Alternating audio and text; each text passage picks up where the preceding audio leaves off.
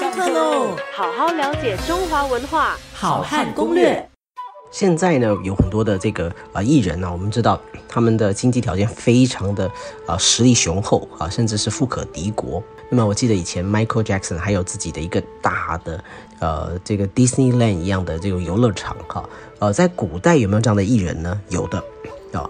那么有一本书啊，叫做《明皇杂录》。啊，这个《明皇杂录》里面呢，就曾经记载过这个，呃，在唐代时期啊，有一位非常厉害的艺人呢，他的身价。啊，你听名字叫做《明皇杂录》，就表示这个写的是这个唐明皇时期的这个一本笔记。好，那么这里面就曾经记录过有一个当时身价最高的艺人呢，叫做李龟年。好，那么就说这个李龟年他当时的身价，哈，他的这个宅邸啊，非常的，就非常的堂皇，哈。他的宅宅地呢，在这个地理位置最好的地方，而且呢，他的这个中堂制度啊，甲于天下。也就是说，翻译成白话呢，就是说，李龟年的房子啊，在乌节路，而且呢，还是乌节路最大的一栋豪宅，就这样的一个概念。啊，讲到这个李龟年呢，有什么有趣的事情吗？是这样子的，李龟年呢，他是这个玄宗时期的人，哈，那么也就是说呢，他跟李白呢，也是同一个时期的。啊，有一天呢，皇宫里面的这个牡丹花开的非常非常的好。那么唐玄宗呢，就带着他的女朋友杨贵妃，还有呢，他最喜欢的一匹白马。好，这是一一这个他最爱的那匹马，叫做照夜白。它的白啊，可以把夜晚都照亮了。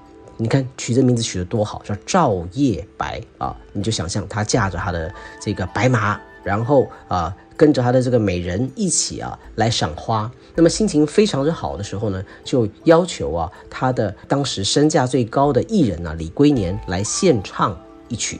那么要献唱一曲，怎么能够用旧词啊旧曲呢？于是就要求啊这个李龟年呢去立刻找李白写一首新歌。啊，那么李白那时候很可怜啊，他就是专门呢在提供呃皇宫里面的这个娱乐的。啊，那么李白呢就接旨，只好呢就立刻啊写了一首啊非常厉害的千古传唱的三首诗啊，各位一定有听过。那最有名的一开头叫做“云想衣裳花想容，春风拂槛露华浓。若非群玉山头见，会向瑶台月下逢。”啊，那么各位一定有听过，对吧？这个第二首呢就是“一枝红艳露凝香”。云雨巫山枉断肠，我就不再读了哈，就就是这三首，所以各位知道这出来的非常有名的就是这个“云想衣裳花想容”这个句子，后来就成为啊后代呢形容女子啊这个千娇百媚、十分美丽的名句了。那么李白写完之后呢，李龟年呢马上把这三首诗啊就献给了唐玄宗啊，那么玄宗呢也非常喜欢，马上就派人谱曲，于是呢各位。李龟年啊，当时最厉害的艺人来献唱，啊，唱的是李白的歌词，啊，唐玄宗亲自来演奏哦，他吹着玉笛啊，亲自来演奏，这一切的一切都是为了讨谁的欢喜呢？杨贵妃。那么据说呢，杨贵妃当时啊，就手持着这个啊，这个七宝玻璃杯，品着西凉葡萄酒。